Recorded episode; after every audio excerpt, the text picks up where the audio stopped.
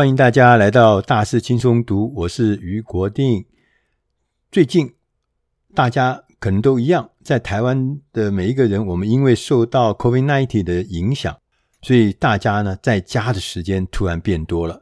大家有没有感觉到，同样的二十四小时，你突然觉得说，哎，最近的二十四小时跟以前我们正常去公司去。办公室上班的那个二十四小时，我们工作的方式、生活的方式好像都不一样，甚至产出跟贡献也都不一样。很多人跟我讲，我们现在在家办公，事实上用在工作上的实际的时间比以前在办公室时期还要多，而且我们要做的事情比以前还要多，甚至可以说完成的事情也是比以前更多。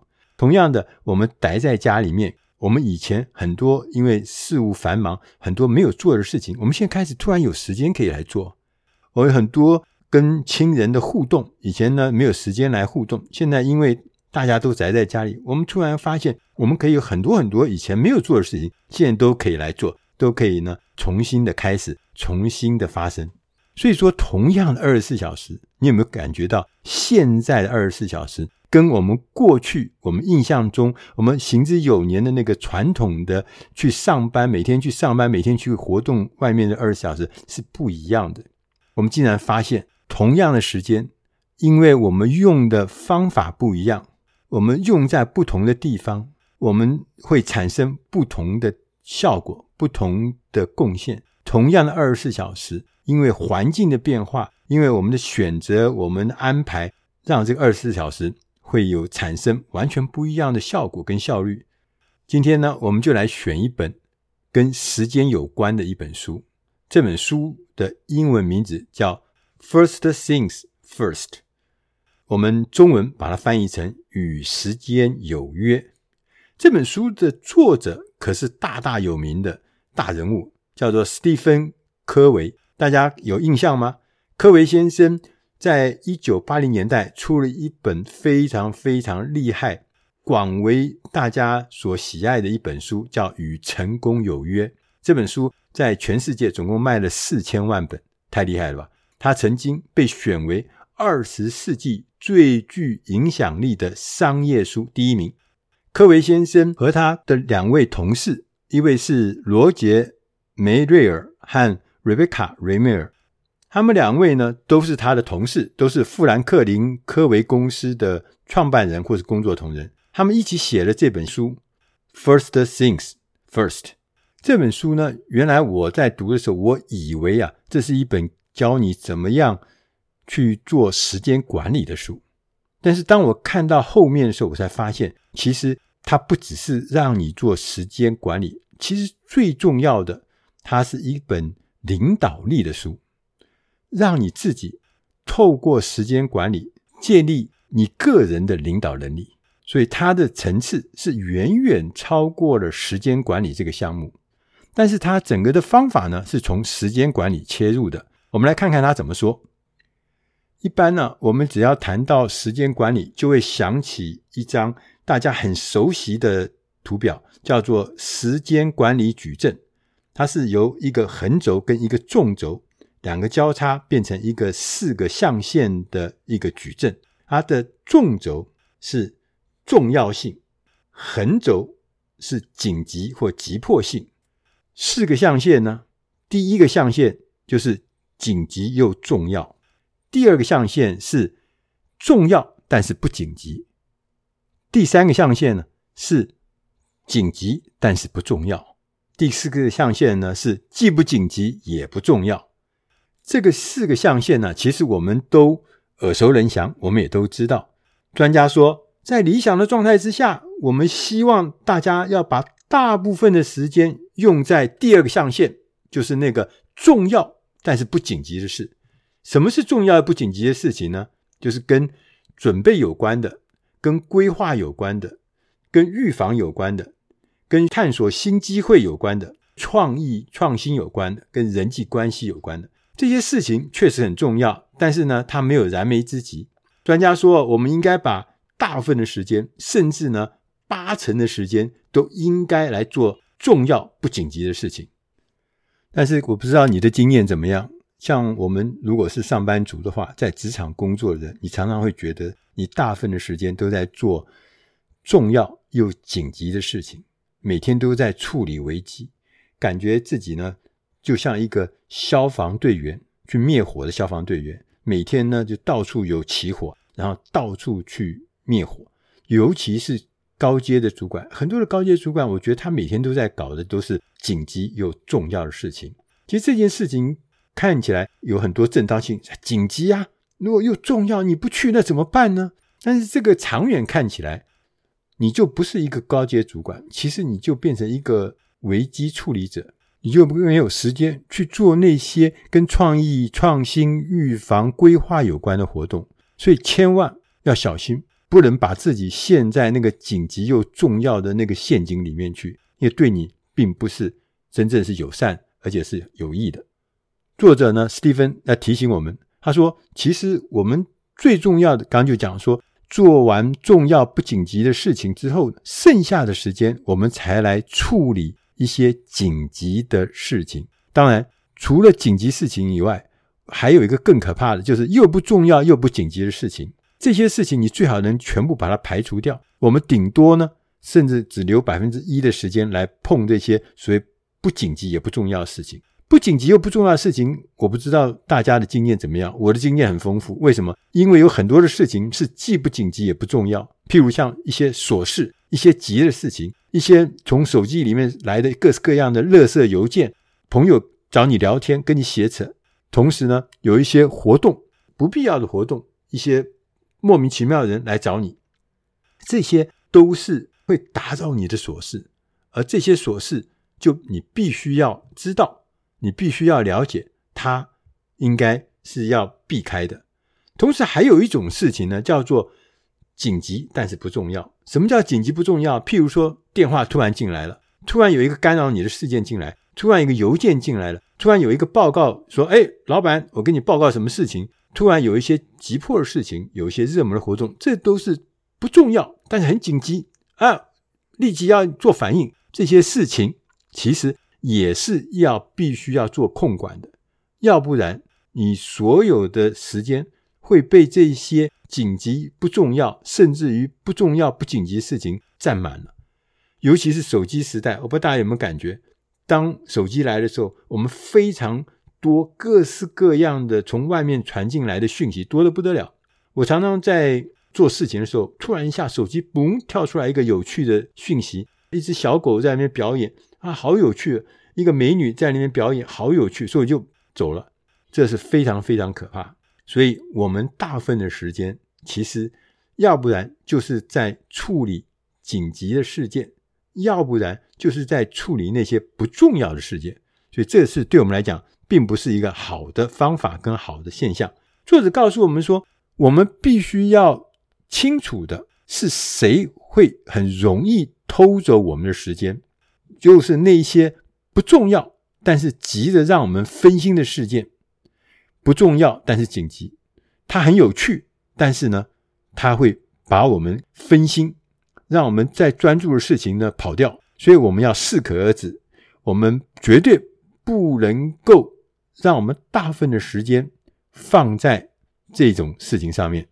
在《与时间有约》这本书里面，他一再的告诉我们，也提醒我们。他说：“能够在同样的时间做更多的事情，这不是重点，不是要让你怎么样啊，效率啊，一下把事情做了很多很多。他不是。他说，真正的问题是要做正确的事情。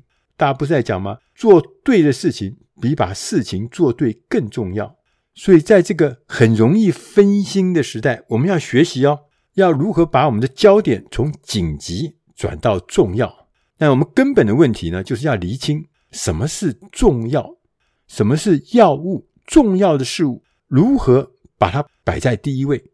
这也是这套时间管理系统最高指导原则，就是要务第一，也是这本书的书名 “First Things First”。作者呢，史蒂芬他强调，他说一套完整的时间管理系统需要两个工具，一个叫时钟，另外一个叫罗盘。时钟是要让你达到效率。罗盘是要让你达到效用。我们清楚地确认什么是最重要的事情，依照我们笃信的原则使用这个时间，不要再被一大堆层出不穷的琐事来淹没。因此呢，这一套系统是要建立在个人的领导力，不是时间管理而已哦。他要问的是如何及为何要做这件事情，而不是何时要做。也就是告诉大家，判断如何跟为何是更重要的事情，而不只是说决定什么时间来做这件事情。有一个具体的说法是，我们每一个礼拜必须要花三十分钟，将你的时钟跟你个人的罗盘来校正对准。我们在这个三十分钟校正对准的时刻里面，我们要完成四件事情。第一件事情是从你个人的使命宣言开始。大部分的人，他的使命宣言有三个层面：公众的、私人的、内心的。那我们必须要让我们的使命宣言准确地反映你内心抱持的最终目标是什么。因为如果我们没有使命宣言，我们根本没有方向，我们也不知道往何处去。当我们有了使命宣言之后，我们就很容易的在校正的过程中就知道，我们如果方向不对的话，远离使命宣言的话，那即使我们做了很远，做了很久，的一点意义也没有，因为它背离我们的使命宣言。而使命宣言呢，它可以包含几个项目，它可以彰显我们每一个人自己独特的能耐，同时呢，它也能够激励我们自己。根据真正能创造生活品质的真实原则，这就是我们的使命宣言。它可以让我们包括了生理的、心理的、社会的、精神的不同的层面，让我们面对我们想要达成的人生愿景，让自己在人生中扮演各种角色的时候呢，都可以达到平衡。第二个步骤呢，是要厘清所有的身份。每个人都有很多很多的身份啊。你可能是在公司里面是重要的干部，你可能在家中你扮演丈夫的角色，或是妻子的角色，或者你在家庭里面可能是父母的角色，可能是母亲的角色，也可能有兄长之间互动的角色。很多人呢，人生中最大的遗憾就是在他可能是在某一个身份上很成功。譬如说，工作上很有成就，但是在某一些身份中却很失败。我们如果想要人生圆满，我们就必须要让每一个身份一起努力完成你自己的使命。我们必须也要花时间去维持生理的、心理的、社会的、精神层面上的健康和满足。所以每一个礼拜，我们花一点时间来检视，我们定期的解决每一个身份所发生的状况。就是刚刚讲的，也许可能你是父母的角色，你可能是丈夫的角色、妻子的角色。不管每一个角色，都需要定期的解决每一个身份所发生的状态。长期下来，你才有可能达到平衡嘛。第三件事情是为每一个身份选择一个重要的目标。做儿子有儿子的角色，做父母有做父母的角色，做配偶有配偶的角色，他都有目标的。所以，针对你这个目标，你要问自己。接下来这个礼拜，我可以做哪一件最重要的事情，让我这个身份有所进展？我们用心的回答这个问题，你得到的应该是最重要的，而不是最紧急的答案。一个有效的目标应该包含了符合你的良知、重要但是不一定紧急、反映基本的需求和能力，同时呢，也能够在我们的控制范围之内。否则，要不然它就不是一个有效的目标。你做不到的，或是遥远的、违背良知的，它怎么会可能会变成你的目标呢？所以，先要为重要的目标腾出时间，再安排其他的时间给那些紧急的事情。当我们对一整个礼拜的状况有了一个全盘整体的了解之后，我们就可以开始安排时间给特定的重要活动。它的诀窍就是不要排太满。我们常常心太大，排得满满满，最后呢，没办法，一点弹性都没有，最后就做不到。所以呢，接着我们一定要排出一些特定的时间给不急但是重要的事项。每周规划的好处很多，因为我们在上班的时间，我们在周末的时间，我们甚至在傍晚的时间，用不同的身份之间，我们要练习拿捏平衡，甚至我们可以加入一点休闲活动，让自己得到充电，让自己恢复饱满的精神。接下来呢，我们就每天要依照我们原来规划来执行我们的行程。我们要强化你的决心，可以用不同的方法，譬如像每天早上你花几分钟预想一下一天的行程，你每天要设定当天的轻重缓急，同时要区分一下哪些事情是有时间性的，哪些是没有。当然，一天下来总是会有一些突发事件，当面对突发事件的时候，你必须要扪心自问。此时此刻，我的时间是要用在哪里是最好？此时此刻，我可以做最重要的事情是什么？当然，如果要是我们的良知、我们的良心告诉我们说，你应该要抓住这个突如其来的机会，那你就要立刻勇敢的去做这件事情。相反的，如果我们的良心告诉我们自己这件事情跟你的使命无关，那你就要回到。正轨上去，要把这件天外飞来的突发事件放到一边。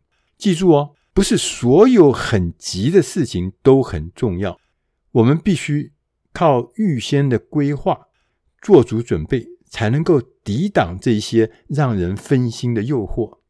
也别忘了，每周达成进度很重要，但是真正的价值是在于你学到了什么，以及你变成什么样的人。这才是最重要的。回到作者，他最终强调的理念就是恪守原则的生活。刚刚我们前面提到，时间管理系统的目的呢，就是要让我们清楚地确认什么是最重要的事情，然后依照我们笃信的原则来使用这个时间，不要被琐事淹没，也不要被琐事所困。然而，这个道理你我都懂啊。但是做起来是知易而行难，我们很容易就被动摇，很容易就被引诱。作者说，你要巩固你的决心，你必须要依靠两个基石。第一个是贡献，第二个是良知。如果我们是基于贡献的目的，这将会为我们带来意义，就是我们做这件事是有意义的，也会同时在实现的过程中带来动力。所以我们就创造跟留下了遗产。另外一个良知呢，就说任何的成就，如果和一个人内心诉说的良知不一致，我们是不可能从中间获得任何的平静。所以我们要从良知连接到真实的原则。当我们能够做到用正确的原则来校正对准。同时要把那些重要的事物摆在第一位，我们自然会产生一种内在的平静，并且呢，我们一旦恪守我们的原则，在你努力朝向最终目的前进的时候，你也会享受到非常高的生活品质。作者说，恪守原则啊，会让旅途和目的地合而为一。你在过程中就会有极度的平静、极度的满足感，这个感觉会一路相随，不是达到目的地才会发生的。讲到这边，我们最后呢，再复习一下这本书的几个重要的重点。第一个，一套完备的时间管理系统需要时钟，来有效的使用时间，达到效用，同时也需要一个罗盘来。为我们指引做正确的、重要的事情，达到效用。